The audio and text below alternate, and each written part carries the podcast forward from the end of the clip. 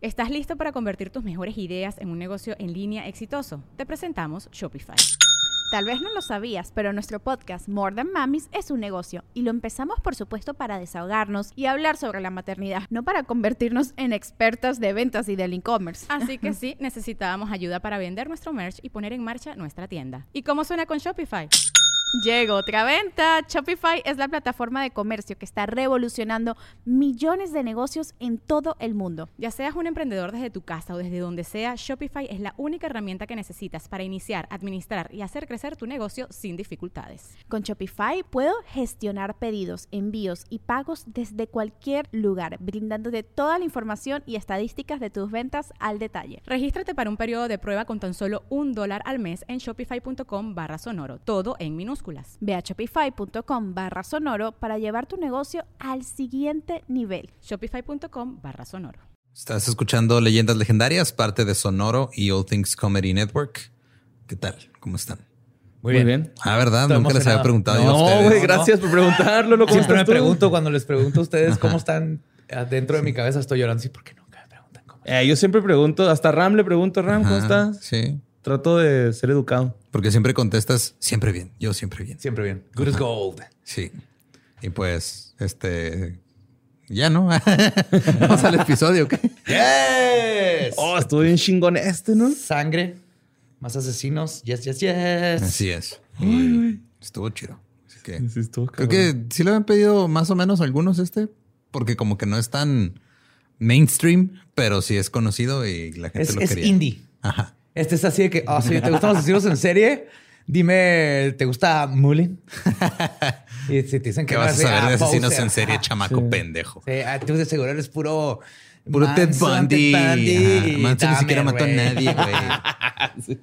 Sí. Sí, soy purista, güey. Están dando cuenta que estamos básicamente haciendo una imitación de nuestros fans castrosos, ¿verdad? O sea, porque tenemos fans que de seguro son así, güey. Probablemente. Pues chance. Saludo a todos que- los tenemos- fans. tenemos todo tipo de fans. Claro, o sea, están los fans así normales y luego están los fans que lo llevan un poquito lejos. Y los super geeks y estrictos que me corrigen. Claro. Bien. No me equivoco. Para eso es la corrección. Y pues bueno, los dejamos con el episodio 134 de Leyendas Legendarias. Y espérense hasta el final, güey, no mames.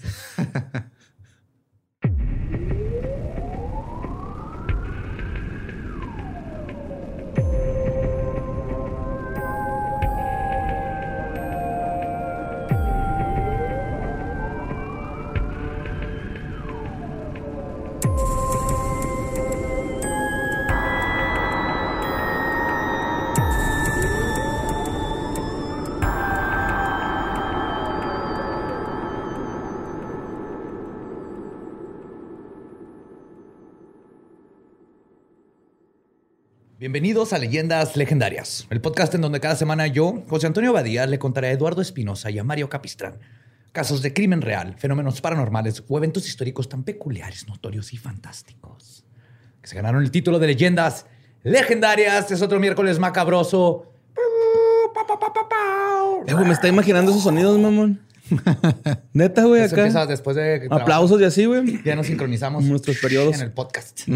Las hormonas podcasteras. Yes, como siempre me acompaña el día de hoy Eduardo Espinosa. ¿Qué onda? ¿Cómo, te fue de viaje? Chido. Todo bien.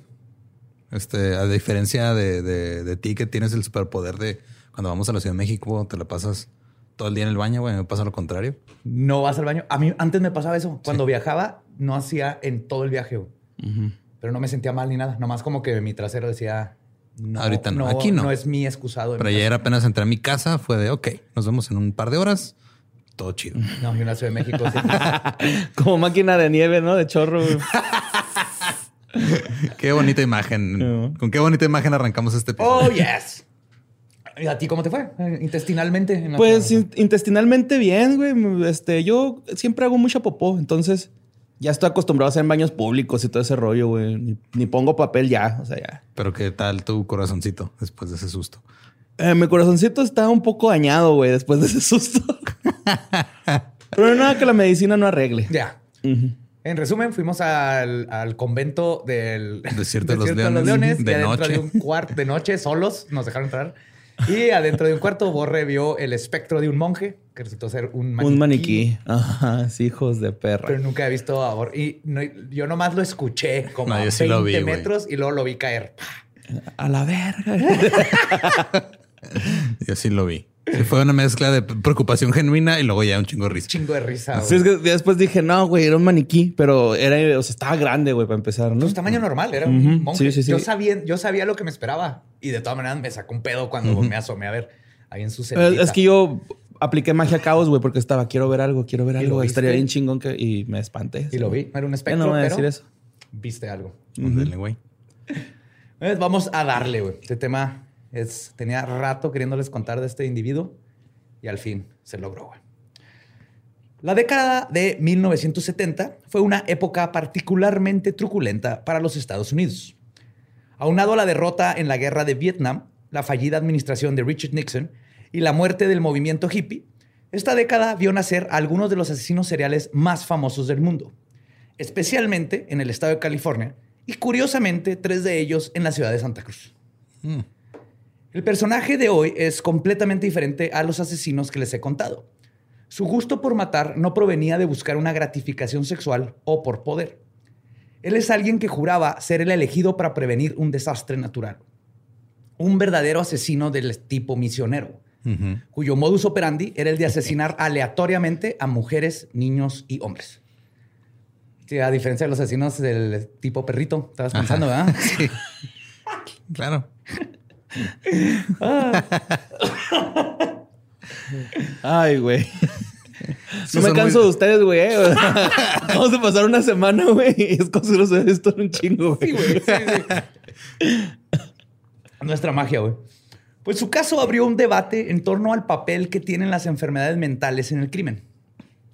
¿Puede ser plenamente culpable un hombre que no parece estar en control de sus capacidades mentales?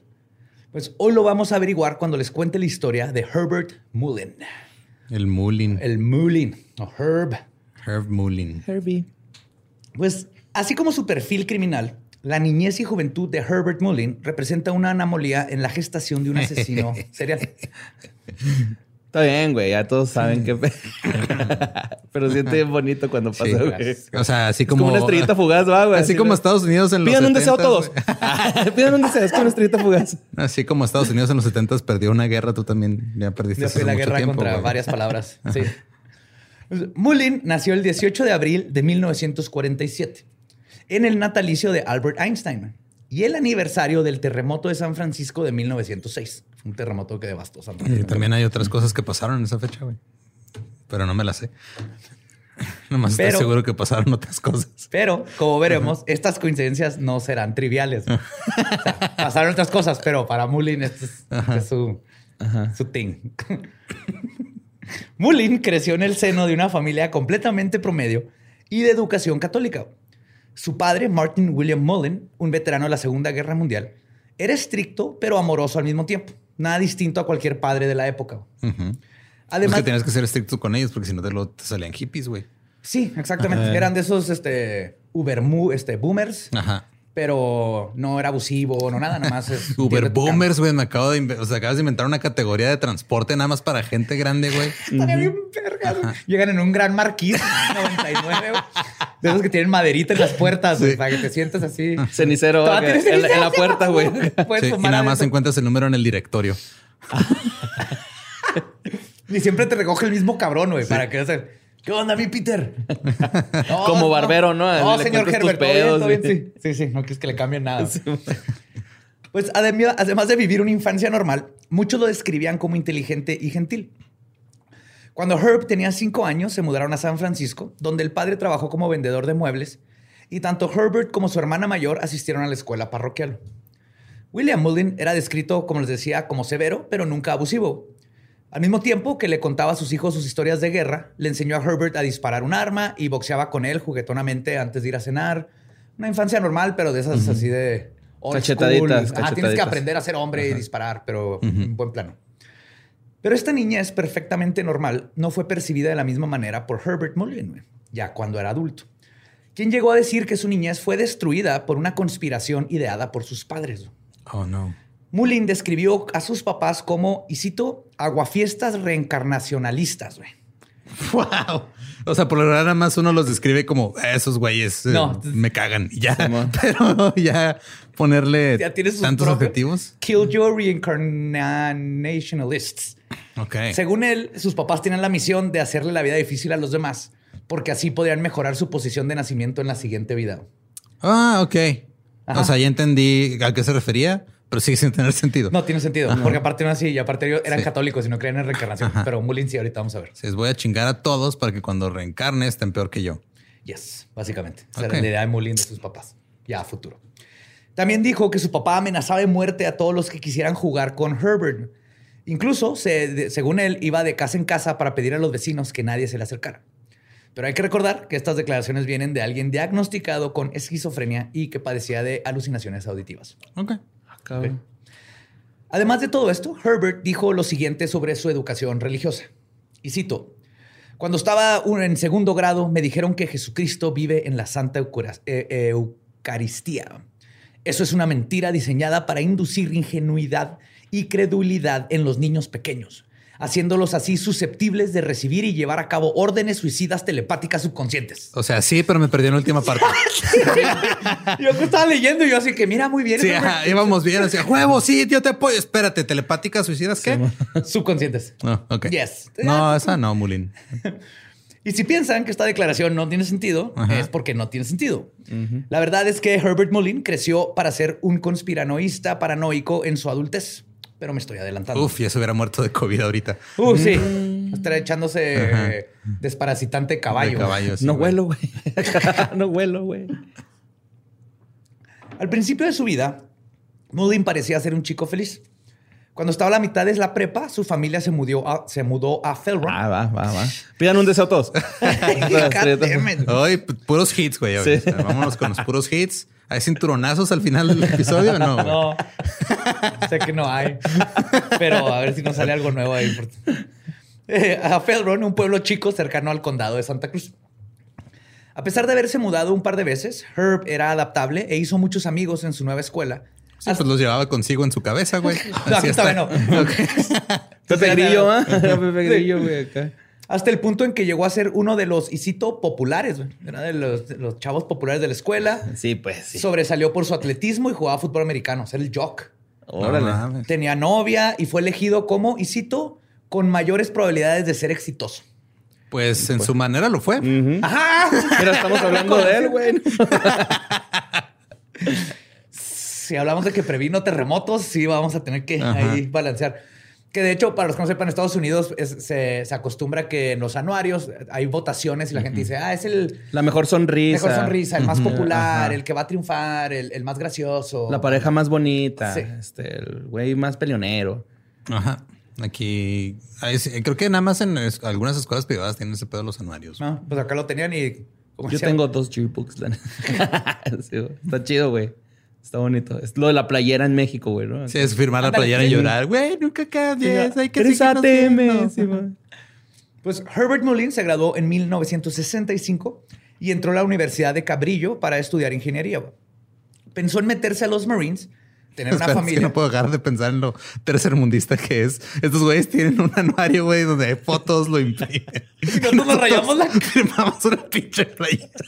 Que no te regañan tus papás, güey, porque era la playera y ahora van a tenerte que comprar otra para el siguiente semestre, güey. Yo sí me acuerdo. que Ah, pero era cuando te graduabas, güey, ¿no? Pues O sí, sea, güey, pero de todos Pero era modos. cuando pasabas de año. Bueno, yo, a mí me toca cada vez que te... No, lo peor es de que muchas veces ni siquiera tenías un Sharpie, güey. Lo hacías con la pluma así. Sí, sí, sí, sí.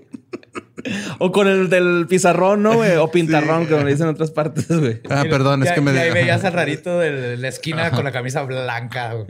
Ah, güey. Ahora sí podemos seguir con el tema, por favor. Demasiado cerca a casa, güey. Hello, darkness, my old friend. Ah, yo hubiera ido, güey. No Ah, quiero güey. tu lástima. Por... No era por lástima, a lo mejor hubiéramos sido amiguitos, güey. Tal vez. Quería meterse a los Marines, tener una familia, ser este un futuro prometedor, estilo lo que Claro, pues lo papá. que te enseñaron en esa época. Y lo más con el jefe, ¿no? Acá que Sí. Rudillo. White picket fences. Pero este es el punto en que Herbert Mullin comenzó a tener una transformación. Muy pronto ya no sería el chico exitoso que todos pensaron, sino un criminal con delirios proféticos. Muchos establecen este parteaguas el día en que se murió su mejor amigo, Dean Richardson, quien falleció en un accidente de carro en el verano después de la graduación de prepa. Herbert Mullin entró en un periodo oscuro. Se la pasó deprimido en su cuarto al lado de un altar que le había construido a su amigo Dino. Fotos, velas, todo lo que tenían de, de compas. Y de hecho, por eso hay quienes dicen que no era su mejor amigo, sino era el amor de su vida. Ah, eso tiene Era más su sentido. novio, Sí. pero pues en esos tiempos era, estaban en el closet y todo.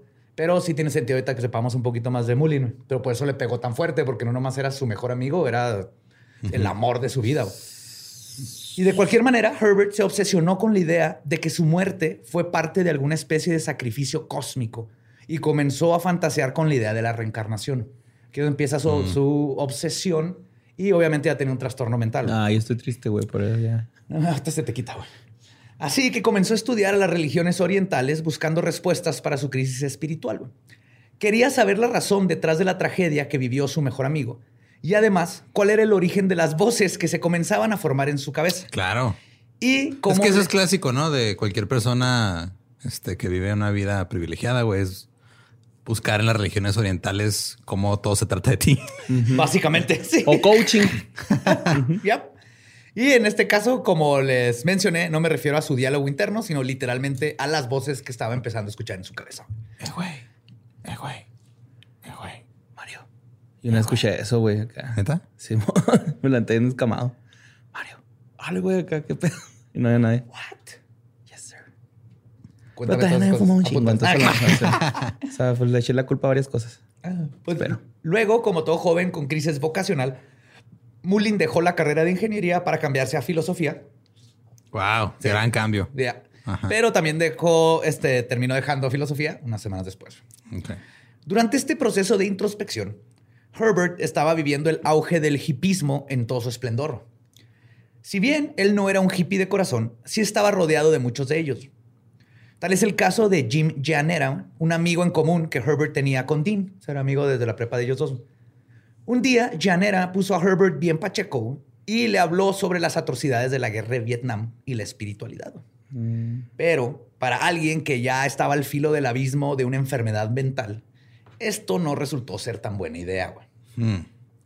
De hecho, tal parece que la relación entre las drogas y Herbert fue, por decirlo de una manera, complicada. En alguna ocasión dijo, y cito, Llanera encabezó un movimiento solo para confundirme. Y también dijo que la mota que le dio su amigo dañó su cerebro, güey. Bien mal tripeado el vato, ¿no? Y esto ya es de adulto, güey. Dijo, cito, si Llanera me hubiera dado benzadrina, me hubiera convertido en artista. Wow. Ok. O sea, para él la mota no es tengo que- pedo con las drogas. O sea, nomás es que me dio la equivocada. Ajá, sí, mo. Sí, no, como te vas a dar cuenta, Mullin se dedica a echarle la culpa a todo y todos los, dem- eh, todos los demás. de Ah, como cosas, Christoph, el de, de Hit, güey. yes. Sin embargo, a pesar de su aparente aversión inicial a las drogas, Mullin las siguió probando y continuó experimentando con sus efectos. Quizás como una forma de automedicación. Como que él ya sabía que algo estaba mal, escuchaba voces y dijo, a ver si con las drogas. Y tiempo después tuvo una novia con la cual probó muchas drogas alucinógenas, especialmente LSD. Esa droga le gustó tanto que incluso se tatuó en la panza la frase legalicen el LSD, güey. Legalize Ok. acid. No mames. Yep. Pero aún con su tatuaje del amor por el LSD, como les decía, su relación con las drogas es complicada. Y en una ocasión dijo, y cito, yo creo que si mi padre, pues ya, ya, estas frases se las estoy diciendo ya de adulto cuando lo atrapan. Yo creo que si mi, que mi padre este, ha sido erróneamente culpado por mis errores. Pero claro, si me hubiera dado mi blowjob homosexual a los seis años, al cual yo tenía derecho, como le toca a la mayoría de las personas, nunca hubiera probado el LSD sin su permiso. What? Sí estaba bien malito, güey, ¿no? Muy malito. güey. Espérate, guau. Sí, ok. Ah, va. Ok, entonces el güey quería que su papá le chupara el pene a los seis años. Como, le- como todos Como los papás le derecho hacen a todos sus hijos. los niños. Ajá. Ok. Para sacarle el veneno, ¿no? Y esa es la razón por no recibir un blowjob No incestuoso. güey, qué pedo. por la que probó LSD sin el permiso de su papá. güey. Es culpa del papá. ¡Hala! Ya vimos con qué tipo de persona estamos Sí, tratando. mo. No, pues bueno. Obviamente, una persona con esquizofrenia aún no diagnosticada usando ácido fue aún peor idea que la marihuana. Y es por este tiempo que Herbert comenzó a tener alguna de sus profecías que lo llevarían a cometer asesinatos. Sus primeras premoniciones apocalípticas comenzaron y Mullin comenzó a hablar con su novia acerca de un supuesto terremoto que iba a ocurrir en California. Y le decía que quería mudarse a Canadá para protegerse. Su novia comenzó a notar ciertos focos rojos con estas y otras declaraciones. Pero la gota que derramó el vaso ocurrió cuando le dijo en 1968 Mulina a su novia que probablemente era gay. Y ahí es donde su novia decidió cortar la relación. Ok. Causando- Mira, puedo, puedo aguantar que me digas cosas este, de que el mundo se va a acabar y de que oyes voz y todos, pero que te gusten los hombres. Güey. Uh, así no, no, el amor. uh, no mames. güey, Bye. Ay, o sea, guácala. Pues ahora solo y con sus teorías conspiranoicas rondándole la cabeza, Mullin se sumó a, una- a un creciente sentimiento de rebeldía y las ganas de irse a un retiro de yoga en la India. Claro. Sí, güey. No mames, es cierto lo que dijo Lolo, güey. Totalmente, güey. Es muy privilegiado este güey. Yep. Pues siguió experimentando con las drogas al mismo tiempo que adoptó la ideología antiguerra, lo cual llegó a horrorizar a su padre. güey. Claro, su padre era Pues, producto eh, de la prosperidad después de la Segunda Guerra Mundial. Ajá, él peleó la buena guerra, ¿no? La Segunda Guerra Mundial, que fue la, la guerra noble. Sin embargo, su extraño comportamiento pasó de ser bizarro a alarmante. Y sí, aquí en este podcast bizarro es raro. Fin. Ok. Para que no nos manden correos como la Este primera vez bizarro que no se- es eso. Ajá. Bizarro es raro. Su familia finalmente no pudo negar que algo no estaba bien con Herbert cuando les tocó vivir uno de los primeros indicios de su inestabilidad mental. Fue a visitar a su hermana y le dio por comenzar a imitar los gestos y el comportamiento de su cuñado como si fuera su espejo. Pinche jodón, güey. Güey, güey. Su hermana contó, y cito, Como el pinche Forrest, güey, cuando sale el director, güey, de, de con su mamá. Ah, ah, que empieza a hacer los gemidos, güey. Algo así, güey. Su hermana contó, y cito, cuando mi marido comía, Genio. Herb comía. Lo que mi esposo hacía, Herb lo hacía. Y eso duró cuatro horas. güey. Wow. Sí. Hola, señora, está muy rica la comida. Hola, señora, está muy rica la comida. pinche jodón, güey. Con permiso, señora, voy a cagar. Con permiso, señora, voy a cagar. Cuatro horas. Y así lo imitaba perfectamente, cucharada por cucharada, todo. y cuando terminaba de hacer esto, se les quedaba viendo así fijamente. güey. A esto se le llama ecolalia o ecopraxia, que son síntomas comunes que se pueden presentar en esquizofrenia. Mm, ok. Ajá. Y viene de eco de, de imitar. Al día siguiente de este evento, su familia le propuso internarlo en un hospital psiquiátrico. A lo cual Herb accedió y ese mismo día ingresó voluntariamente. Oficialmente, Herbert Mullin ya no era el chico popular y exitoso que era antes. Una vez que entró al hospital, su condición empeoró todavía más y se separó de su familia por un tiempo. Pero no sin antes pedirle a su hermana que tuviera sexo con él. güey. Ok. Por eso está imitando al cuñado, güey. Espérate, sí. No, lo mejor es que cuando su hermana le dijo no ni madres. Herbert le preguntó si pensaba que su esposo tal vez querría tener sexo con él. güey. Ok. Ah, ¿tú no quieres, Cis? Oye, mi cuñado. ¿Crees que mi cuñado quiera acá rapidín? ¿Eh? A chupar. Qué pedo. Está muy extraño, hermano, que hablemos ahorita tantito. Estaría extraño, Cis, que tu cuñado, mi cuñado y yo. Ay, güey. Obviamente recibió otro no ni madre. Ah, ok. Pues toda su familia estaba preocupadísima con la nueva personalidad de Herb. Pero como buenos boomers, pensaron que lo que le estaba pasando estaba completamente relacionado a las drogas. Ok. Si bien esta idea viene del moralismo religioso, algo que es verdadero es que la enfermedad mental sumado al consumo fuerte de drogas es una combinación muy mala, especialmente cuando no saben el grado de lo que tenía su hijo. Entonces, pues, sí estaban muy mal, pero ese no era el, el problema principal. Pero Herbert Mullin salió del hospital psiquiátrico de Mendocino State en 1969, pero su enfermedad estaba muy lejos de estar curada. Herb trabajó poco tiempo como lavaplatos en South Lake Tahoe, luego regresó a Santa Cruz, donde un policía lo cachó en una banca en estado de trance. Llegó el policía y estaba así nomás catatónico. Sí, man, viendo a nada. Ajá. Cuando le pidió que se fuera, Mullin lo ignoró porque estaba en su estado. Y luego cuando le volvió a decir, Mullin intentó sacar un cuchillo que tenía en el pantalón. Pero antes de lograr atacar al oficial, este lo agarró y se lo llevó a la cárcel. Pero al poco tiempo lo liberaron Ujú. porque vieron que estaba malo de la cabeza. Mullin regresó a su casa en San Luis Obispo y le dijo a su roomie que estaba, y cito, recibiendo mensajes que le decían que hiciera señal, cosas. carnal. No, este no es 5G, carnal, no, y todavía ni siquiera. Después de meditar un rato, Mullin procedió a quemarse el pene con un cigarro. Ok. No, digo, pues cada quien sus, sus fetiches y así. De hecho, dicen que Verga, pero no tienes duda. Después de- yo tengo duda, güey, que- a qué huele y a qué se siente. Yo creo que tu duda venía con Mullin. Supongo que huele igual que si te pones el cigarro en cualquier parte con piel. Ajá. Y se ha de sentir igual que si te pones un cigarro en cualquier parte con piel. Bueno, a ver. Bueno, depende en qué parte del pene. Ajá. Eso sí. A ver, a ver.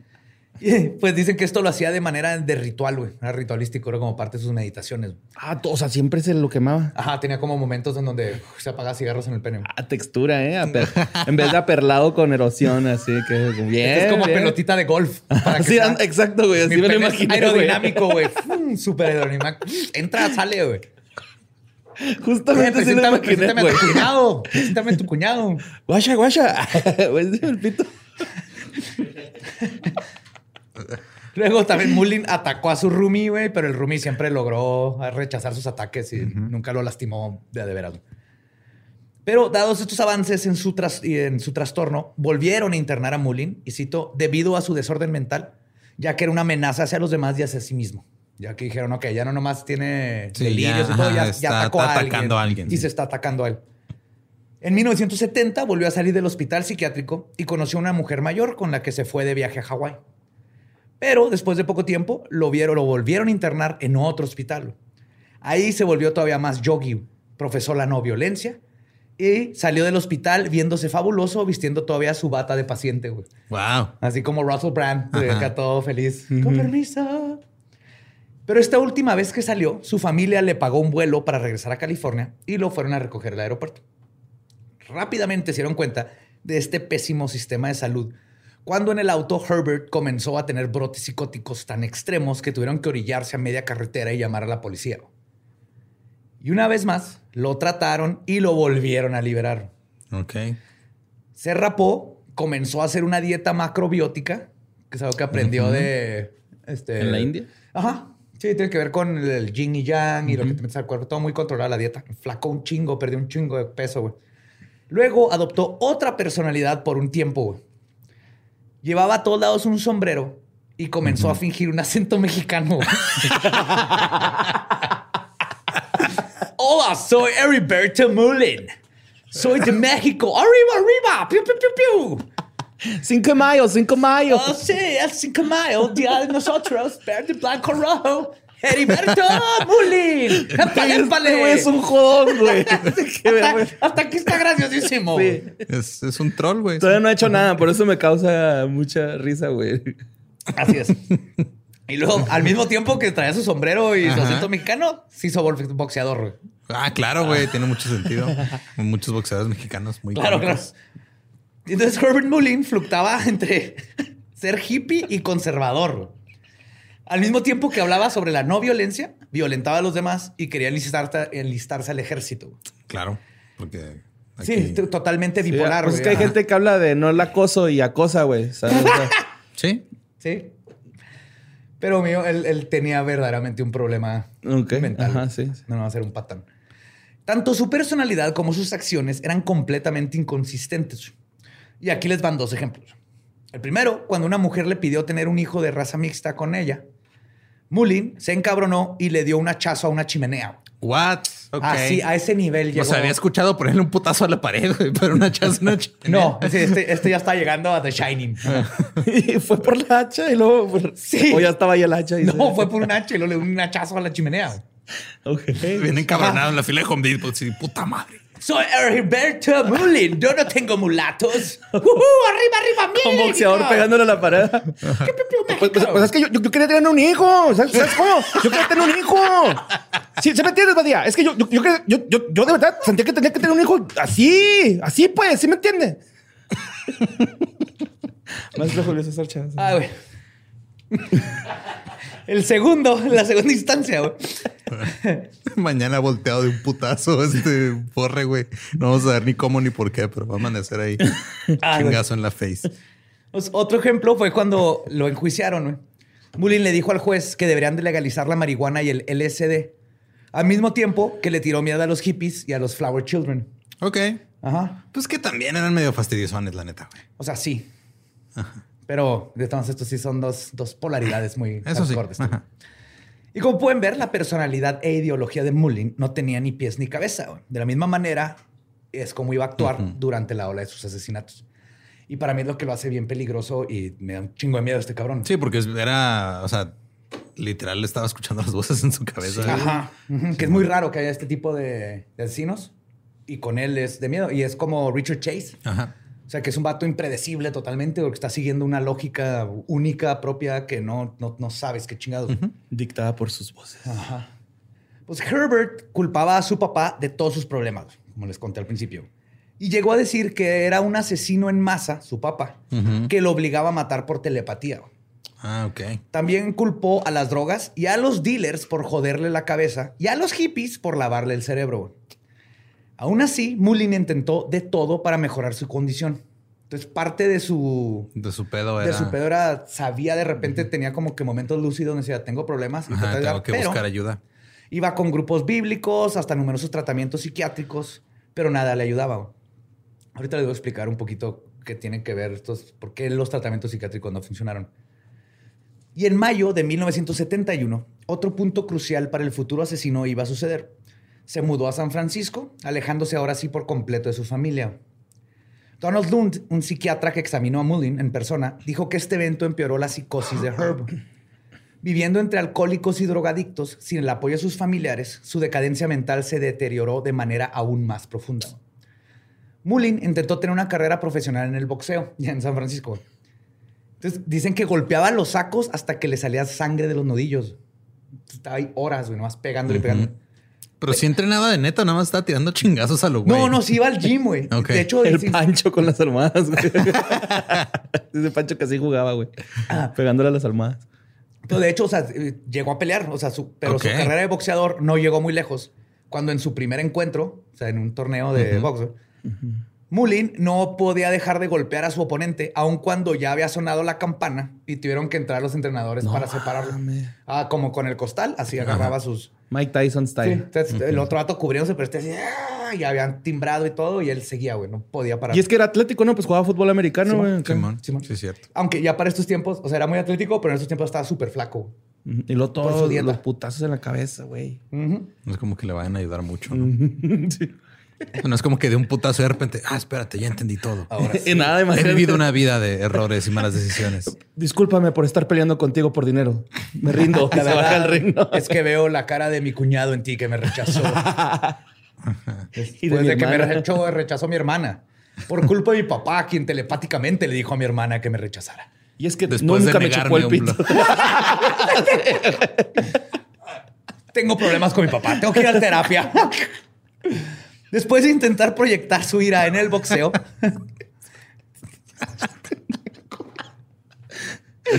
Ah, güey, qué pinche enfermo. después de intentar proyectar su ira en el boxeo, que no funcionó, perdió su primer pelea y de ahí no lo volvieron a dejar pelear, güey, porque sabían que este vato estaba mal. Planeó convertirse en sacerdote mientras incursionaba en el arte. Ok. Sin embargo, la artisteada tampoco lo puso en su lugar. Después de uno de sus arranques en los que gritaba y hablaba con Dios, o con las voces que le decía que Ajá. Dios, Pero, ¿qué, qué tipo de arte quiso hacer? Así, pintura, escultura. pintura, pero ahorita voy, a- Performance. ahorita voy a llegar a la parte de la escultura. güey. Oh, Ajá. ah, ok. Ahorita voy a llegar a la parte de escultura. No me gustó ese tono No. de voz. Ni a mí. Sin embargo, la artista ¿De seguro? No, ya. tampoco lo puso en su lugar. Después de uno de sus arranques en los que gritaba y hablaba con Dios, su casero lo echó del departamento. Uno de sus amigos artistas, que fue testigo de esto, Yo me lo imagino acá discutiendo, güey. ¡Yo! Pero con acento argentino. Argentino ahora. ahora Sí, es argent- su fase de, de jardinero. Yo soy un hombre independiente. Quédate con tus cosas. con tus 200 megas. Wow, creo que ese es el chiste más local que se jamás. sí, y no se va a explicar. Nunca. De hecho, uno de sus amigos artistas, que fue testigo de este desmadre cuando corrieron, dijo, y cito, ese día dejó de pertenecer a la raza humana. güey". wow. O sea, se hace un breakdown mental. Sí, ya. horrible. trascendió lo que es ser una persona para mal. Pues Mullin regresó a casa de sus papás en septiembre de 1972 con un odio inmenso hacia su padre y un deterioro psíquico irreversible. Herb se obsesionó todavía más con la idea de que un terremoto devastador iba a azotar al estado de California. Qué mal pedo. Luego cada que le servían así salchicha en el desayuno se encabronaba más. Esa, esa te la comes, ¿verdad, papá? Esa te la comes.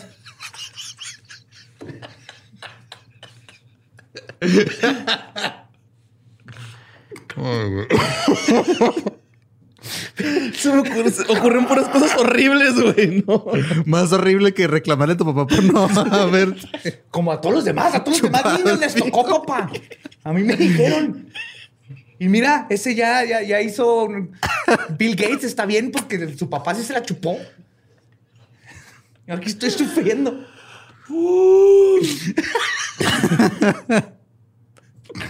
Ay, güey. Pero lo peligroso de todo estaba en que pensaba que era el elegido para evitar el terremoto. Uf, se creía la roca, güey. ¡Hala! Ajá. No, no, no, más, más chingón. Como su nacimiento coincidía con el de Albert Einstein, un genio y alguien que él idolatraba. Y con el aniversario del terremoto de 1906 en California. En su cabeza nació la idea que era obvia, güey.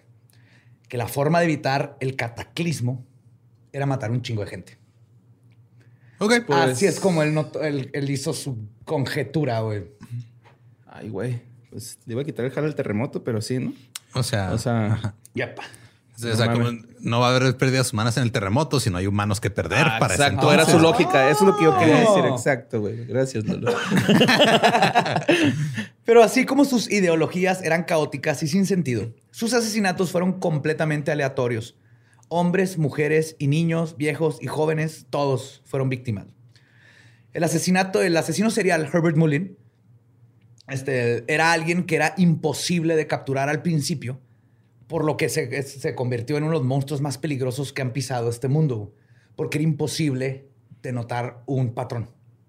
De hecho, como vamos a ver, no lo agarraron, no- ni sabían que había un asesino en serie cuando, por los asesinatos de Mullin. El 13 de octubre de 1972 comenzó el camino de Mullin por la supuesta salvación humana. Ese día agarró un bat de béisbol que tenía en la cochera y lo subió en su carro. En el camino pasó al lado de un vagabundo de nombre Lawrence White, de 55 años, que caminaba solo por la calle. Mullin manejó algunos metros más y se estacionó. Luego hizo como que su auto estaba averiado, abrió el cofre y todo, y le pidió ayuda al, al señor cuando pasó a un lado de él. White se asomó para ver el motor y en ese momento Mullin aprovechó para golpearlo en la cabeza con el bat. Luego echó su cuerpo no a la calle y se fue. Lo mató. Ay, güey. A batazos. Ajá. Ay, también el vagabundo así de, no mames. Estás viendo, güey, estoy en la calle. Si supiera mecánica, me acercaría, güey, ¿no? O sea, hay algo raro, güey, en eso, güey. Pues su primer víctima fue técnicamente un objetivo fácil. Y siendo un hombre solo y sin familia, nadie Pues lo al extrañó león. y la policía lo ignoró. Tiempo después, enfrente de la corte, Mullin diría que White era como Jonás de la Biblia y que le estaba mandando mensajes telepáticos. Según Mullin, White le dijo mentalmente, telepáticamente, y Cuidado cito, con las ballenas. no. Oye, hombre, agárrame y tírame sobre el barco. Mátame para que otros se salven. Ok. Ajá. Y como hemos visto, a Mullin le encantaba culpar a los demás por sus crímenes, incluyendo A las a víctimas. que acababa de matar él, güey. Pues él me dijo, él quería. ¿Ya viste lo que trae puesto? Que me lo chingue. En una playera que dice mátame. Un papelito en la espalda, ¿no? Es que ¿para qué se viste así? Kill me. Ay, no. Después de ese crimen, la mamá de Herb le regaló una biografía de Miguel Ángel. Miguel Ángel Bonarote. Ajá, sí, sí. Para inspirarlo a hacer su arte, porque todavía le gustaba el arte y pues la mamá está buscando en, en dónde encajara, güey. Pero, Ay, las mamás, ¿verdad? sí, i- irónicamente, mi mamá me, yo- me regaló un libro de Miguel Ángel cuando también entré a arte, güey. Y mírate ahora. Y mírame ahora. Pero. Mientras eh, no le reclames nada a tu jefe, güey, con eso, güey. todo bien, todo bien con mis papás. Pero para lo que inspiró a Herb fue para efectuar su siguiente asesinato. Verán, Herb, en lugar de enfocarse en la técnica increíble de Miguel Ángel para crear pinturas y esculturas que han trascendido la técnica y la, y la belleza, güey. Herb se enfocó en la parte en donde Miguel Ángel pasaba horas diseccionando cadáveres para comprender mejor que nadie el cuerpo humano. Ok. Eso es lo que él sacó del libro, güey. Eso es lo que él sacó. Claro, digo, es que cada quien interpreta lo que quiere, güey. O sea, así que decidió imitar eso para su nuevo arte, entre comillas, que estaba desarrollando y cometió uno de sus crímenes más atroces.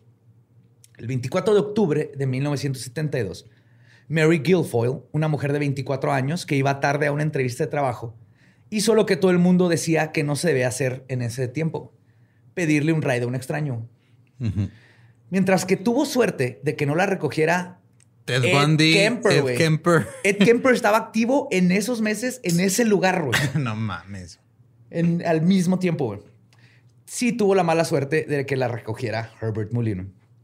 Mullin no era O sea, estos güeyes ya como los Ubers y los taxis, güey, peleándose los pasajes. Haciendo paros. o sea, se topan Kemper y Mullin y saca Mullin el bat y va a ver, pendejos, esa era mía. Empieza a desmadrarle el carro. Está en cabrón esto en los 70s, en estos tiempos. Toda la gente Era- que dice, ah, deberíamos regresar a los tiempos anteriores, eran menos violentos. No mames. No mames. No, no, no, no, no, no. Y les decía, Mullin no era un tipo grande y fuerte, güey. Era bien delgado, extremadamente delgado, medía unos 75 y decían que era guapo. Si te gusta Billy Corgan con peluca ok. No, y bigotito. Tenía bigotito y pelo largo. no paso. Pero estos fueron factores que hicieron que Mary no se sintiera tensa durante el trayecto silencioso en, la- en el auto y que le aceptara el ride. Sin embargo, esto lo tomó, a Mu- le- tomó Mullin como una oportunidad. Manejó hacia una calle vacía, sacó un cuchillo de casa y la apuñaló en el pecho y espalda, güey, así sin decir nada. güey. Hijo de la verga. Luego, Mullin arrastró a Mary hacia un lugar apartado y comenzó su disección. Con el mismo- ¿Ahí en el carro? a- afuera, o sea, la bajó del carro. Ajá, pero, o sea, ahí en un lugar Sí, así al sí, aire libre, güey. O sea, no se fue a su casa. no. ¿Qué pedo? Con el mismo cuchillo abrió su vientre y le empezó a sacar los órganos. El asesino que juraba poder ver lo que había dentro de las mentes de las personas, porque eran otras cosas que decía que podía leer las mentes y saber qué pensaba cada quien. Quería saber qué había dentro de sus cuerpos. Y se obsesionó con Miguel Ángel y Ujú. conocer los cuerpos. Y todo apunta a que este acto salvaje fue suficiente para él y no volvió a hacer autopsias clandestinas, pero la escena del crimen que dejó esa vez fue Horrible. horripilante. güey. Mullin se retiró de la escena y el cuerpo de Mary no sería encontrado hasta meses después. Y aún cuando fue descubierto, la policía atribuyó, atribuyó el asesinato a otro asesino en serie que andaba en esos tiempos. No Sí. mames, güey, ya, esa es. No, es el colmo en, en lo que estaba pasando en California y todo eso. Ajá. Y tiene que ver con... el- Ah, a lo mejor hay un sindicato, ¿no? O algo, por eso luego se adjudican otras muertes. Y de voy a proteger a mis compas, güey, de que los voy a proteger, Simón. Era un sindicato, güey, o algo así. Es muy probable que el plomo tenga mucho que ver. Uf. Ajá. Como la teoría de nuestro amigo Julio, güey, de el plomo y el cobalto 60 aquí en Juárez. No sé esa te- teoría, pero la del plomo, ves que hay una teoría que destruyó el imperio romano. Ajá. Cuando empezaron a usar mucha tubería de plomo es cuando empezaron a hacer muchos más eventos violentos de gladiadores y todo eso. En los 70s, o sea, antes de los 70s, pues la gasolina tenía plomo. O sea, ahorita ves Sí, aire, pero había plomo en el aire, güey. En la pintura. Por eso se salvaron los. Simpsons, güey. Pues su cu- casa estaba pintada con pintura con plomo. Sí. Pero el plomo está, eso sí es científico, te, te da lo- casi los mismos efectos que un golpe en la cabeza donde pierdes este. Sí, afecta te- el óvulo frontal. sentía pendeja. Ajá. Te hace más violento. Damn. Entonces, Mullin pasó de matar a un vagabundo a matar a una mujer y se siguió con un cura. Este asesinato ocurrió el 2 de noviembre del Ese estuvo 72. acá. Chiste, metal, ¿no? güey, acá. Sí, un vagabundo, una mujer y un cura entran al carro de un asesino en serie. Sí. Y ahí se acaba, güey, para los tres. El asesinato ocurrió el 2 de noviembre del 72. Ah, y los remató. El...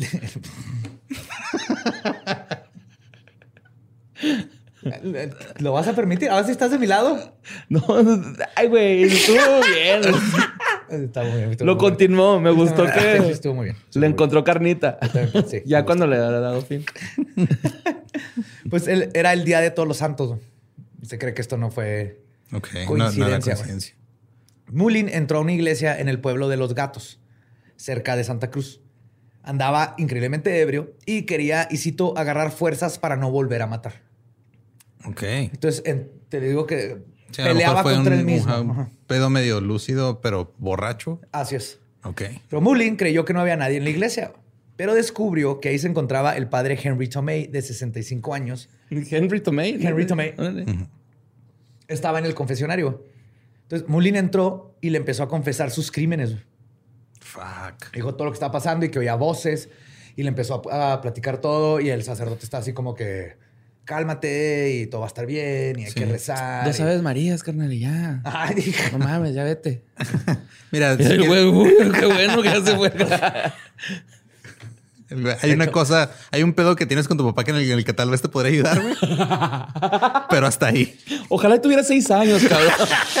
Estaríamos más contentos los dos, güey.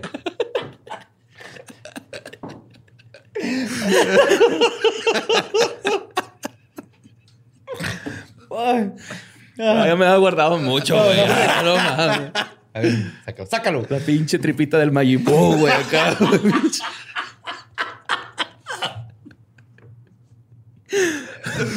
Ay, güey. Con puntitos también. golf, con pelota de golf, hijo. este. No, no, terminó de confesar.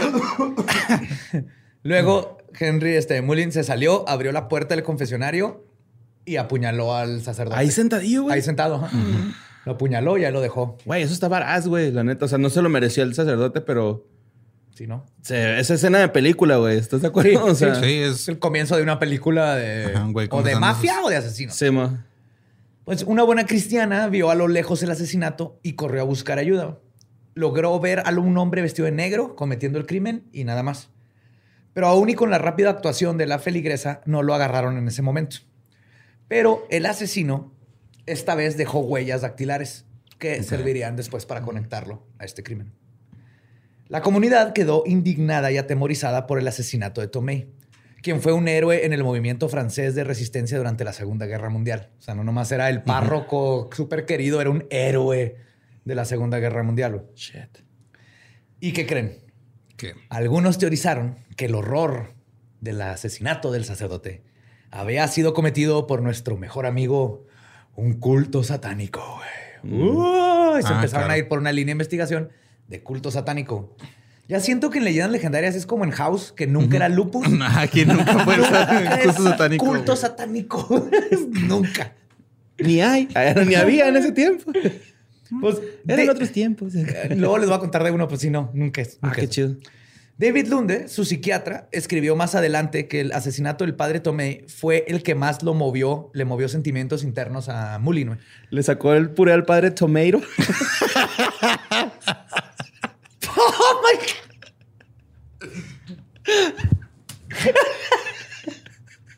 Wow. Dice que este crimen fue el que verdaderamente le, le dolió mucho a... Bueno, más bien lo, lo- lo confundió mucho, güey. Porque fue un momento Porque donde... creía que los sacerdotes eran inmortales, güey. ¿o qué pedo? No, nomás que tenía un odio hacia la religión, un odio hacia la religión organizada. güey. Pero todo se vio sublimado con este crimen, porque fue de que a huevo, religión organizada, guácala, pero maté a alguien que de repente cuando estaba lúcido se sentía mal. Ok. Entonces sintió que, ¿qué hice? Lo hice bien, lo que hice está bien, está mal, Sí. se justifica o no se justifica. Pues qué cura. Pues. ¿Qué pasó? Es que güey? ¿por qué mató a un padre, güey? Dio mucho, güey. ¿Pero qué nos está pasando? Nos fuimos y regresamos de la escuelita. Es poquito de todo, güey. Pues más tarde, Mullin pensó en seguir los pasos de su padre, güey. Aun cuando lo detestaba y pensaba que era su peor enemigo. Sea lo que sea, su lógica no estaba tan descabellada. En esta ocasión decía que enlistándose en la Guardia Costera podría asesinar con la aprobación del Estado. ¡Wow! ¿Eh? Ah, cabrón. Ok. Pendejo sí. no está. ¿No? Pendejo no está, güey. Decía que era mejor matar vietnamitas que americanos. Sin embargo, esta otra decisión profesional también se vio obstu- Obstaculizada. Pidan un deseo. cuando reprobó el examen psicológico. güey. Obviamente, estas razones no las entendía Herb. güey. Él que estaba bien. Eh, No, él está, sí, él está convencido que lo rechazaron, güey. Porque había toda una conspiración en su contra por parte de una, y cito, élite de hippies come flores. Claro. Entonces había un grupo de hippies que no querían que él se metiera al ejército porque pues, los hippies están en contra de la guerra. Ajá. Claro. Y además los dealers que le intro- lo introdujeron a, los- a las drogas también estaban eh, este, conspirando para que él no lograra su destino. Y por eso... ¿Por qué habrá reprobado el examen psicológico? Le pasaron mal las respuestas.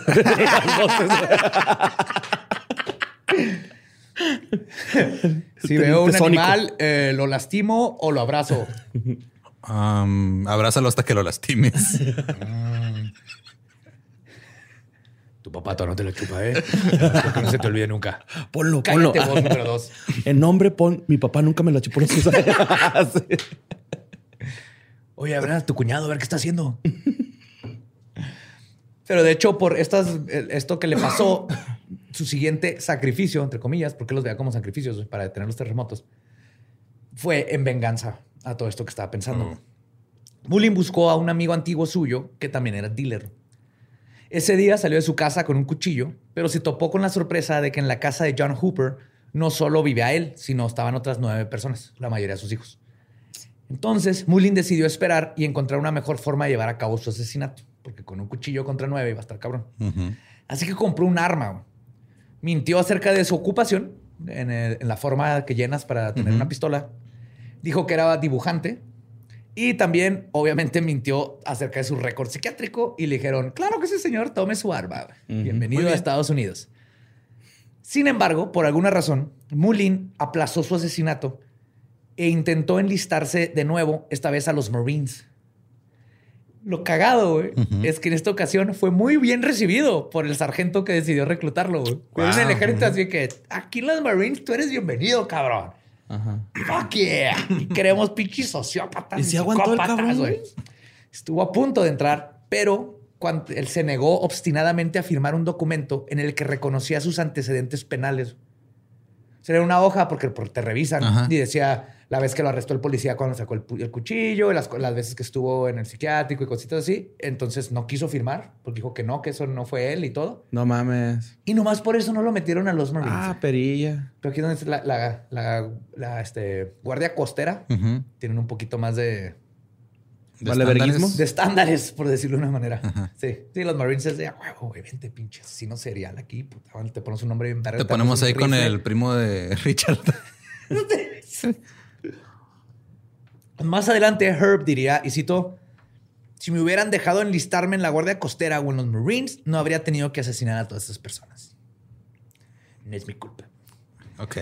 Pero, como les dije, esto no sucedió y una vez más quedó devastado y culpó a sus padres por haberlo criado mal. Ellos, que para este punto estaban hartos de él, ya lo habían echado de su casa, así que ya no lo querían ver. El 19 de enero del 73, Mullin se mudó a un departamento de mala muerte cerca de la playa, en la cual las voces que escuchaba se recrudecieron. Ahí fue donde decidió asesinar al, y cito, más importante defensor de la paz, haciendo referencia a su viejo amigo y hippie de corazón, Jim Gianera. No mames. El amigo de Dean. El, el- el amigo el amigo en mutuo común, que, le, que le dio mota por primera vez. Según Mullin, Janera representaba todo lo que estaba mal con su vida. Le dio a probar las drogas, lo que le jodió la cabeza, y le metió la ideología antiguerra, lo cual lo apartó de la sociedad. No mames. Mullin buscó a Jim Janera en su casa del 25 de enero del 73. Pero quien le abrió fue Kathy Francis, una madre de dos, hijos, de dos niños. Ella muy amablemente le indicó al asesino, obviamente no sabía quién era, Ajá. dónde vivía actualmente Jim con su esposa Joan. Sí, claro, señor asesino. Váyase para allá. Lejos de mí y mis dos hijos. Sí, o sea, ya no sabía. Llegó este güey así de que, hola, está mi amigo. Le dijo, ah, no, se fueron para allá. Mullin inclusive le agradeció, le dijo muchas gracias y se fue porque dijo, es mi amigo de la prepa y hace mucho que no lo veo. Cuando Jim Janera dejó este, pasar a Herbert Mullin, Mullin, o sea, le tocó, abrieron y pues le dijo, ah, pásale, güey, ¿cómo estás? Herbert le gritó y cito, ¡me tienes atrapado! Y así, sin más, le disparó, así el- en el pecho, ¡pum! Herido de muerte, Jim empezó a arrastrarse escaleras abajo hacia donde su esposa se estaba tomando un baño bien tranquila, sin haberse dado cuenta todavía ni qué estaba pasando. Mullin lo siguió, se guardó la pistola, sacó un cuchillo, lo apuñaló y luego se fue a apuñalar a su esposa. Y mató a los Janera. Más tarde, la madre, de, la madre de Joan Janera, quien había estado cuidando a la hija que es lo bueno que no estaba la hija en, el, en la casa, los encontró en el baño muertos. Luego del asesinato, Mullin tomó un paso que, en este caso, parecía lógico y que implica que Herb, a pesar de sus problemas mentales, sabía perfectamente lo que estaba haciendo. Ir a la casa anterior para eliminar a los testigos que lo vieron y lo podrían implicar con el asesinato de los Llaneras. Ay, no. Mullin asesinó a balazos a Francis y a sus hijos de 4 y 9 años. No mames, güey. Esta fue la primera vez en que Mullin no actuó de manera aleatoria. güey. Ajá, O sea, esto fue ya completamente lúcido. y pensando ajá. si la policía llega con ellos, le van a decir que yo fui a la casa. A huevo, ese fue que punto clave en, en el juicio, ¿no? Sí. Sí, claro. güey, ahí como si tuviste los gols de, ah, van a incriminar a estos güeyes. Sí, muy loco acá, pero ah, esto que, que acabas de hacer, no ¿Qué mames, pedo, güey? Es Ajá. alguien, este... No, que muy loco, carnal. consciente. Ay, güey, no, no, que estás bien pinche loco, güey. Ay, güey. Pero, siguiendo el libro de Cómo investigar, versión México, las autoridades asumieron que ambas masacres, la de Jim y la de Francis, eran parte de un ajuste de cuentas entre narcotraficantes. Ah, mira. Ah, es que era un barrio de mala muerte, ¿va? Y Dices. eran ah, dealers de mota, güey. Ah, pues sí. O sea, y, eh, no- ni siquiera era, no se dedicaba a ser dealer. güey. De repente vendía mota porque era un hippie que vendía mota. güey. Pero decían que Jim Janera y Bob Francis, este esposo de la difunta Kathy Francis, eran dealers. Y el primer sospechoso de los asesinatos fue Bob, quien había sobrevivido porque no estaba cuando mataron a su esposa y a sus hijos. Pero una vez que salió limpio de toda sospecha, le pidieron nombres de personas que pudieron haberlo hecho, diciéndoles que a huevo que esto fue como un Ajá. este, ¿cómo le dicen en México? De cuentas. Ajuste de cuentas. Un ajuste de cuentas. Sí. Bob Francis dio nombres de narcos rivales y otros criminales, porque este sí era dealer, pero y así empezaron a arrestar gente y todo, pero Herbert Mullin nunca salió a, este, a la colación para nada. Ok. Entonces la policía ya, así, ah, crimen resuelto. Esto fue un pedo de crímenes, de, Wow, de de drogas. narcos. de drogas. Naturalmente, la ciudad de Santa Cruz y todo el estado de California estaban aterrorizados. Pero el horror no fue obra únicamente de Herbert Mullin. Sin duda, como les decía, los 70s habían sido una década truculenta. La ola de terror ocurrió desde 1970 con el asesinato de la familia Ota, perpetuado por John Fraser, líder de un culto. Luego siguió con las víctimas que dejó Herbert Mullin hasta el 73. Y la cosa se volvió una pesadilla con los asesinatos de Edmund Kemper y la familia Manson, güey. Mm. Todo sucediendo los Al mismo mismos tiempo. años, güey, en California, sí. California era una incubadora de asesinos seriales. güey. Muchos pensaron Mucho que el principal... resp- Sí, el plomo es una de las teorías bien cabrón. Muchos pensaron que el principal responsable era Ronald Reagan, Ok. quien todavía no era presidente, Ajá. sino gobernador de California. Simón. Y por lo menos, en este caso en específico que les estoy contando, sí tienen razón en culpar a este pendejo. Pues es que Reagan hizo un cagadero primero en California y luego en todo el país. Ajá, sí, Mm. sí. Fue el Trump de sus tiempos. Ahí está la vista, baby. Reagan en su mandato, y aquí es lo que les voy a explicar porque no vamos a dar cuenta de algo muy cabrón. Reagan en su mandato mandó cerrar la mayoría de los hospitales psiquiátricos güey, desde principios de los 70 Mm, y les bajó el presupuesto a los que quedaron abiertos, dejándolos sin medicinas y sin 3.700 doctores y profesionales. En solo dos meses dejó a un sexto del personal trabajando. güey. y de, de- de gente internada, güey. Eh, también soltaron puto. a todos. No güey. ¿Por qué crees que güey. Herbert entraba y salía? No tenían quien lo tratara, no tenían medicinas, no tenían profesionales, no había espacio, güey. Ujú. Los habían aventado al mar, ¿no? Así, güey. Tienen, tienen, Pues este, intentó meterse la guardia costera y no lo dejaron, güey. Iba solito él. No, pero está triste porque esta es gente que lo que necesita es ayuda, necesita tratamiento, güey. No son asesinos, güey. Es gente que tiene un problema, ya sea químico, este, pues, la- lo- las enfermedades, que no me gusta decirle enfermedades porque no, es, no siempre es una enfermedad, pero los trastornos mentales son tan diversos que lo que necesitas es tratamiento. Necesitas alguien que sepa guiarte. Si necesitas medicamento que te los recete. Si necesitas estar encerrado como un mulling, que estés encerrado. Si necesitas terapia, solamente terapia. El punto es que Reagan quitó todo eso, quitó la posibilidad de. Y por eso Mullin estuvo entrando y saliendo porque nadie, te- nadie lo podía atender, básicamente. Y la razón principal por la que se hizo todo esto era la mentalidad de extrema derecha de que los problemas mentales eran cosa del comunismo. Ajá. Así como los comunistas decían que los asesinos Los seriales eran eran cosas del cosas del capitalismo, y capitalismo. por eso Chikatilo hizo un desmadre. Que lo también, también hizo un pinche- cagadero Ronald y Nancy con la crisis de, con la epidemia del SIDA, güey. De hecho, el, en Mm. Estados Unidos, eh, la epidemia del SIDA es culpa de esos dos pendejos. Sí, man, que jamás se atrevieron a Aplicaron decir. un COVID, pero con Ajá. SIDA desde los presidentes. No, eso no pasa nada. Es nomás de los Si homosexuales. nomás es la puntita, no pasa nada. No, y aparte, o sea, creo que en ningún momento, no me acuerdo si fue Nancy la que jamás se atrevió a decir SIDA en, en público. No. O sea, Y les Ah, porque era como que no mames, ¿no? Acá hablar de sexualidad en...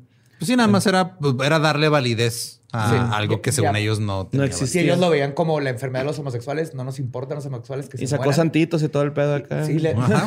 Sí. Pero sí, fue horrible lo que hicieron. Pues sí, ya veo.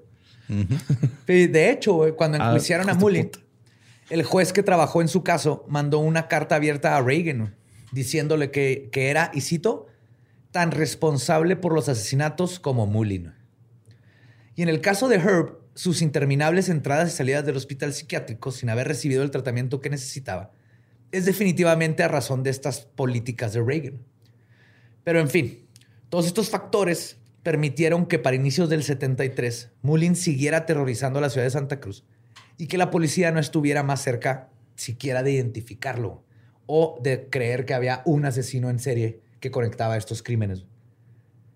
Luego, cuatro adolescentes, David, Oliker, Robert Spector, Brian Scott y Mark Dre Belbis, prácticamente vivían en un campamento improvisado en un, en un lugar llamado el Jardín del Edén, Ok. que era como para hippies y homeless. esos tenían esos comunitas. Ajá.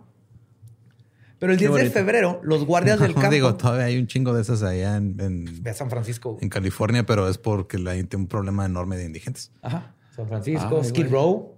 Todavía tienen sus, sus tent cities ahí. Ajá. Y Ah, Skid Row, sí, es cierto. Ciudades Ajá. como Nueva York meten a personas homeless. Es el que está cerca de Cecil. ¿no? El sí, Skid Row. pegado al Cecil. Sí, man. Das una vuelta de parandones y estás en Skid Row. Sí, man.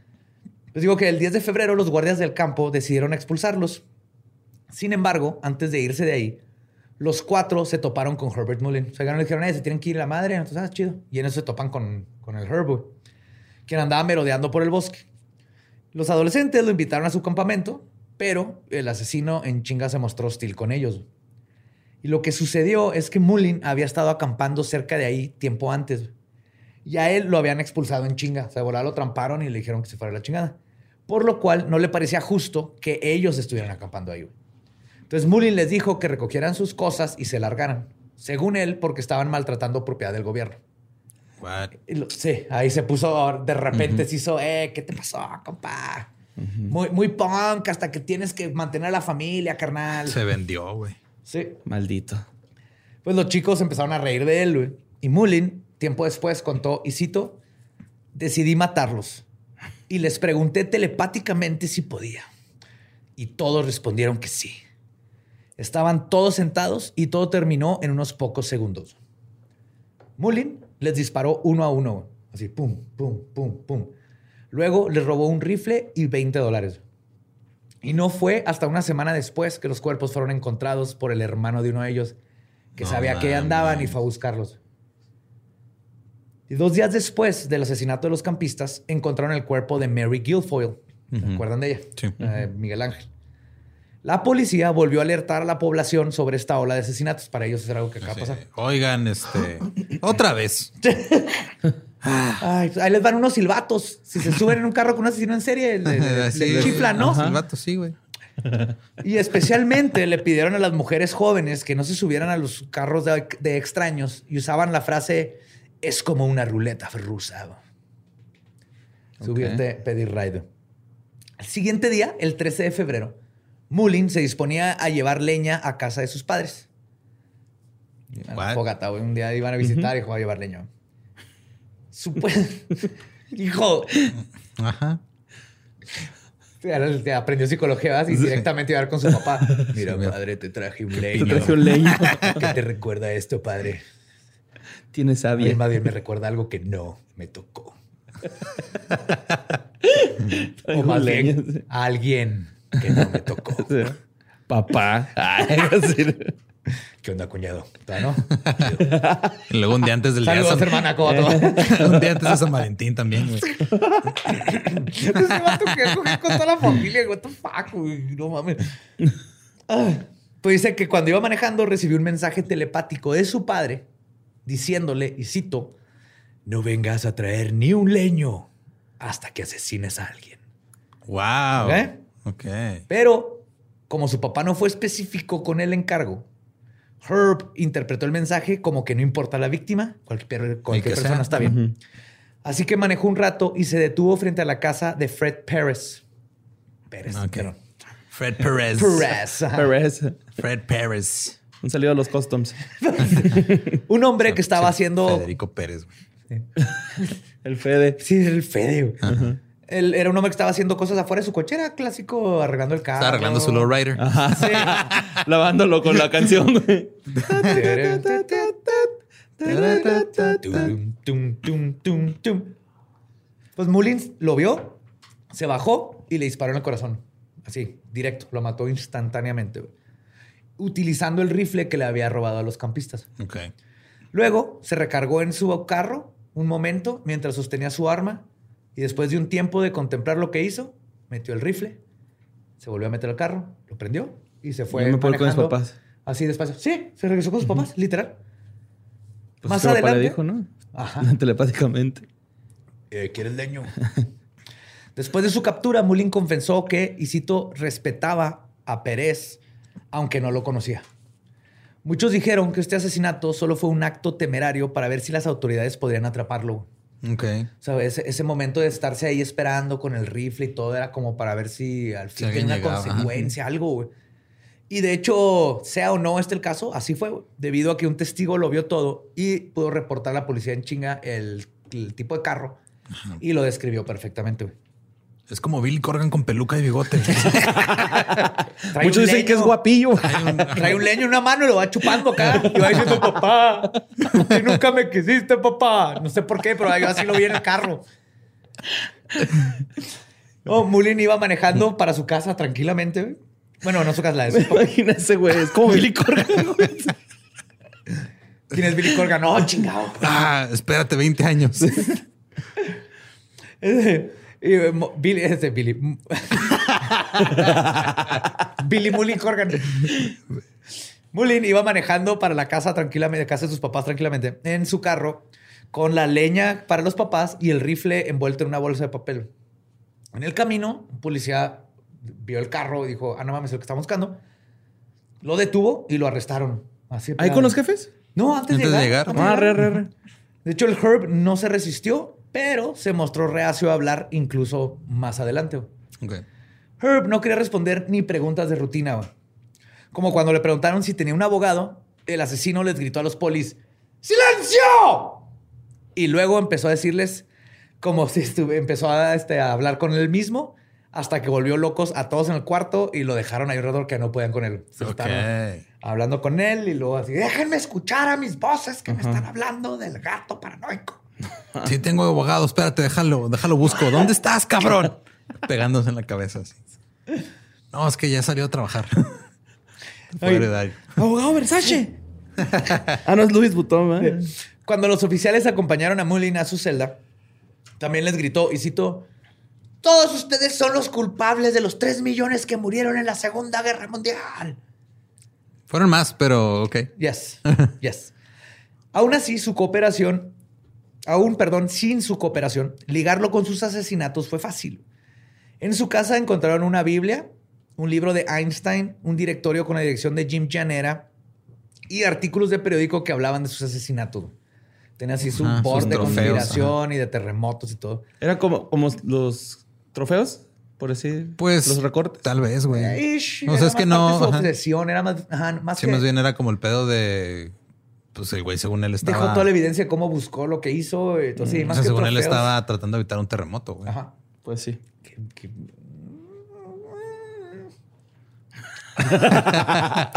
Tenía suficiente evidencia para conectarlos con los asesinatos de Janera y los Francis. Ya con Eran- eso. ya- ajá, ya con con eso, ajá. Entonces, Mullin fue acusado por seis cargos de asesinato.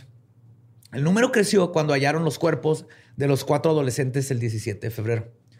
Luego, al ver que Mullin podría estar ocultando víctimas, abrieron los archivos de otros crímenes sin resolver en Santa Cruz y Los Gatos. Así es como descubrieron su culpabilidad en el asesinato de Mary Guilfoyle y el padre Tomé. O sea, aquí sí fue, ya cuando lo atraparon, ya fue buen este. Fue buen trabajo de detectives. Estás pensando en Marisa Tomei, ¿verdad? Sí, en Tomeiro, güey, cabrón. No, Tomeiro. Ajá.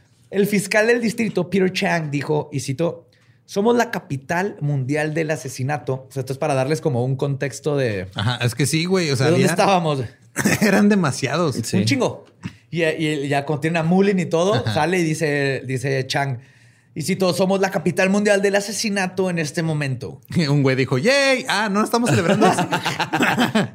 No, pero de hecho, alguien durante la declaración, un reportero sí dijo, este, oye, eh, esto tiene que ver con los cinco cuerpos de mujeres jóvenes que acaban de encontrar. ¿Podría ser obra de Mullin? Entonces el fiscal le dijo, "Ah, probablemente tenemos otro maníaco homicida. Otro, güey. Y de hecho, no era Herb, güey.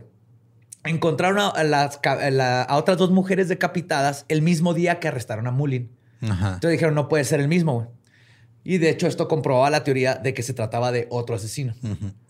Y era ni más ni menos que Ed fucking Kemper. Ajá. Pero eso al principio confundió mucho los crímenes. Porque Sí, no, este güey no sabe ni cómo se llama. Dice que es mexicano.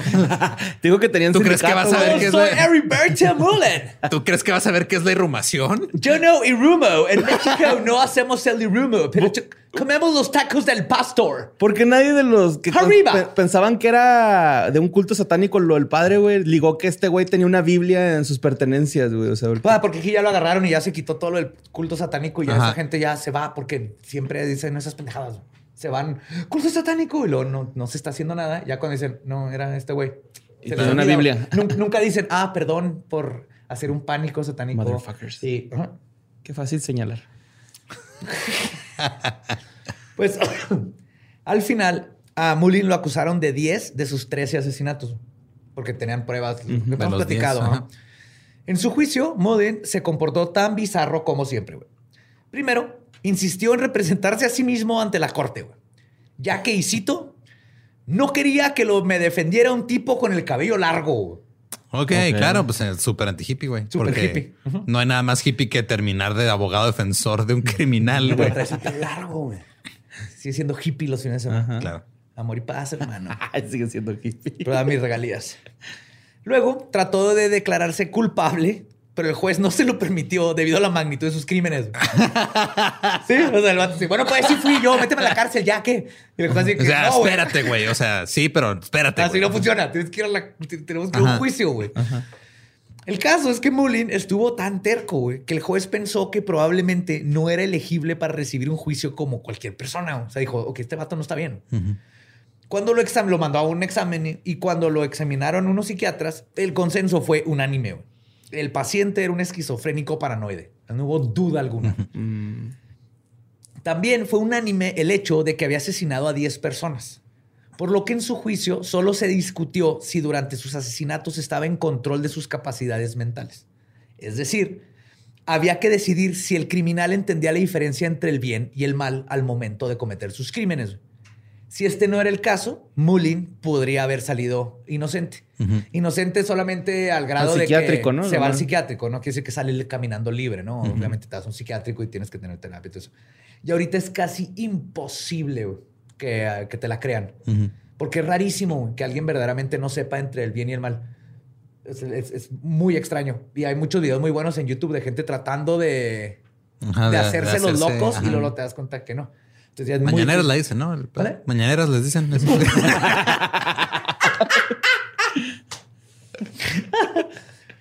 Pero pues en su celda, Siempre condena algo. Sí, en su celda, en lo que espera su juicio y todo esto, Mullin estaba escribiendo tratados filosóficos, tratando de explicar la razón de sus homicidios. Habla de Jonás, de Einstein y de los terremotos Claro. y cómo los previno. Y estas notas sirvieron como evidencia para comprobar que estaba mal mentalmente. Ah, sí, tú sigues escribiendo. No, sí, paz, no, güey. Muy interesante todo lo que estás haciendo. Pero aquí está todo el dilema güey, de es culpable o no. El capítulo más largo, grande. A los seis años mi papá no me la chupó, güey. Así, Una lista de por qué no. su gran obra, güey. Pero mientras Mullin esperaba a que decidieran qué le deparaba el futuro, el otro maniático eh, homicida al que estaban buscando cayó ante la ley. Edmund Kemper III se entregó en abril de 1973 después de matar a su padre, a su madre, perdón. Estoy como Mr. Peanut Butter, güey, así. ¿Qué es esto? ¿Un episodio de crossover? no, tienes idea a lo que vamos, güey. No tienes idea lo que vamos. Este es el crossover más épico que vamos a tener jamás. sí, sé a dónde vamos. Sí me sé esta parte. Pues se entrega después de matar a su mamá y a alguien, güey, por alguna razón, le pareció muy cagado ponerlo en una celda a un lado de Herbert Mullin. Estaba en la celda de al lado. El resultado de esto fue una dinámica como ninguna otra, güey. Un sitcom de Sí, asesinos güey. en serie que ningún escritor de nuestros tiempos, ni antes ni después, se pudo haber imaginado, güey. Los dos perversos criminales, güey. Eran eran- Viruta y Capulina, güey. Sí, güey. Sí, güey. Sí, güey. Güey, es que eran, eran Los polivoces, ¿no? sumamente opuestos, güey. Kemper era gigante y carismático, güey, mientras que Mullin era un pequeño, flaco, incapaz de relacionarse con la gente. güey. Dos perros estúpidos de Cartoon Network, ¿no? Sí, güey. Pues sí. Lo que ocurrió fue que Kemper se dedicó a bulear a Mullin, güey, todo el tiempo que estuvieron juntos. güey. En una ocasión, Kemper contó, y cito, Mullin tenía el hábito de cantar y molestar a la gente mientras veía televisión.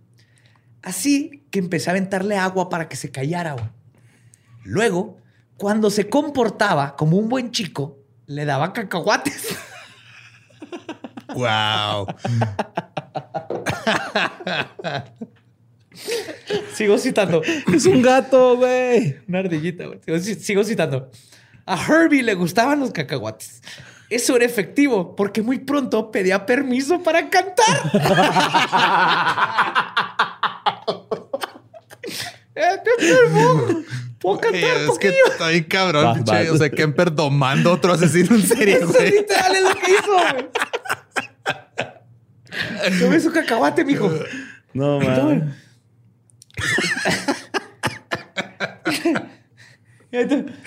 Dándolo como perro, güey. Y, y cito, a eso se le llama tratamiento de modificación de, De comportamiento, comportamiento, sí, güey. Lo entrenó, güey, al Mullin, güey. Mullin le tiró un chingo de miedo a Kemper. güey. Pues sí, y a. Kemper le cagaba la madre hasta que lo entrenó y ya se llevaba bien.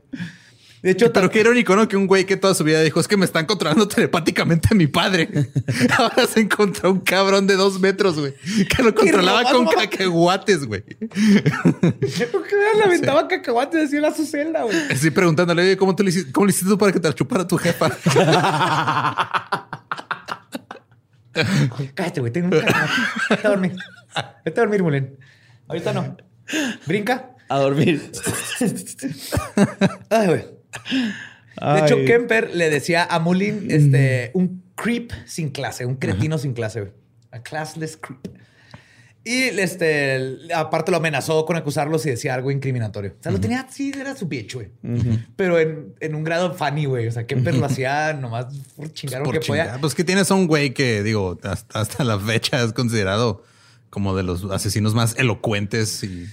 Sí, que- y de hecho, ves que pues, él mata a su mamá y los entrega. y, para sí. él, y entonces él veía con, de- con- Él detestaba a Mullin. De hecho, Kemper lo detestaba tanto que decía que él era, y cito, solo un asesino a sangre fría que mataba a cualquier persona sin razón. O sea, Kemper entendió su. Sabía que estaba mal y decía, yo maté por esto. A Mullin lo veía como.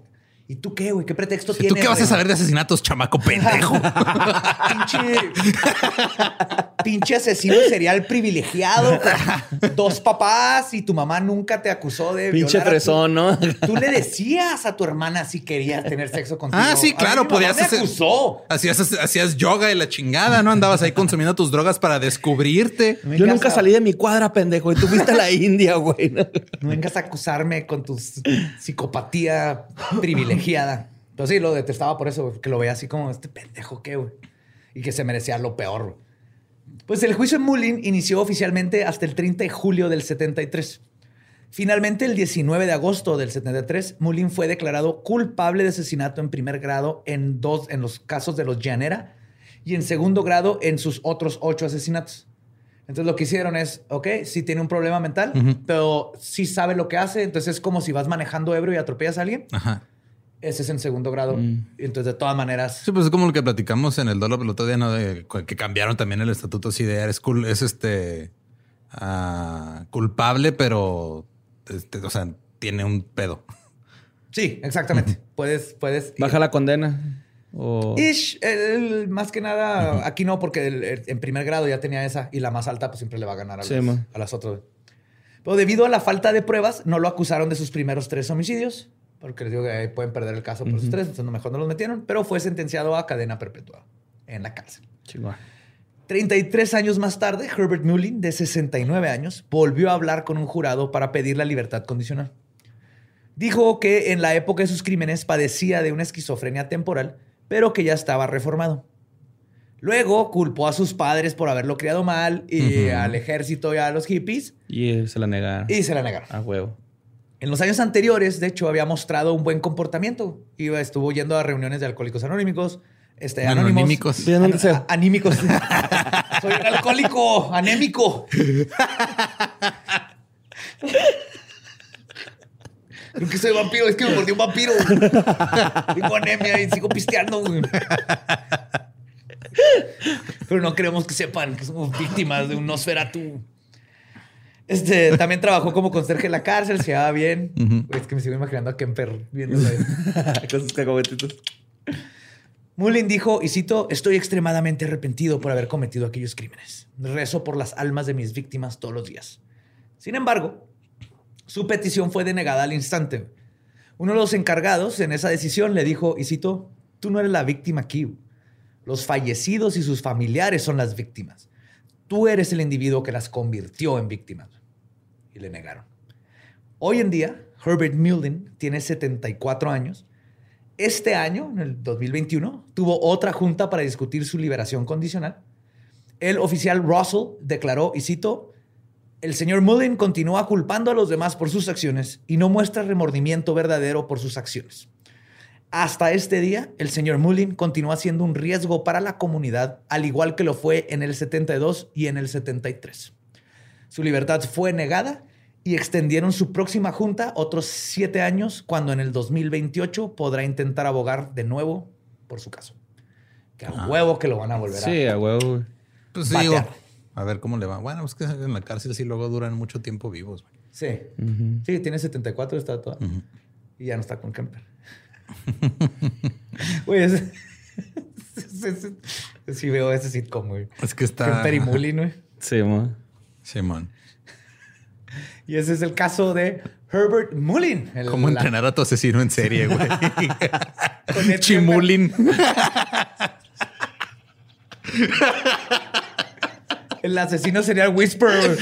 Hola, soy Ed Kemper. Mira, no lo veas a los ojos, porque mira, tienes que establecer dominación. A ver, Chimulin rifa, la- güey. Cabrón, güey. toma tu cacahuatito. Ay, güey. Pinche Mulin, güey. Es que sí está bien loco su pedo. Pero mira, Sí. hasta la fecha no ha habido el terremoto catastrófico en San Francisco. Pues sí, pero es como la de la alarma de elefantes, ¿no? Sí. ¿Qué? Es que sí, de esa madre de, del vendedor de alarma de elefantes o ah, repelente de elefantes, ¿no?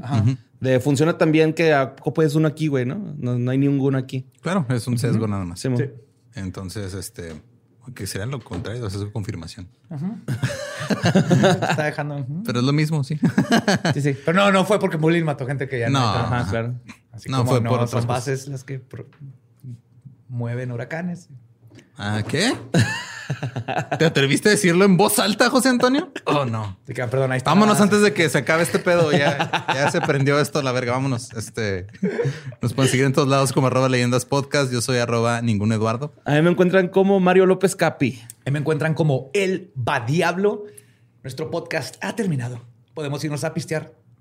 Esto fue palabra de Belzebub. ¡Uh! Dale, Molin. brícale, brícale, Molin.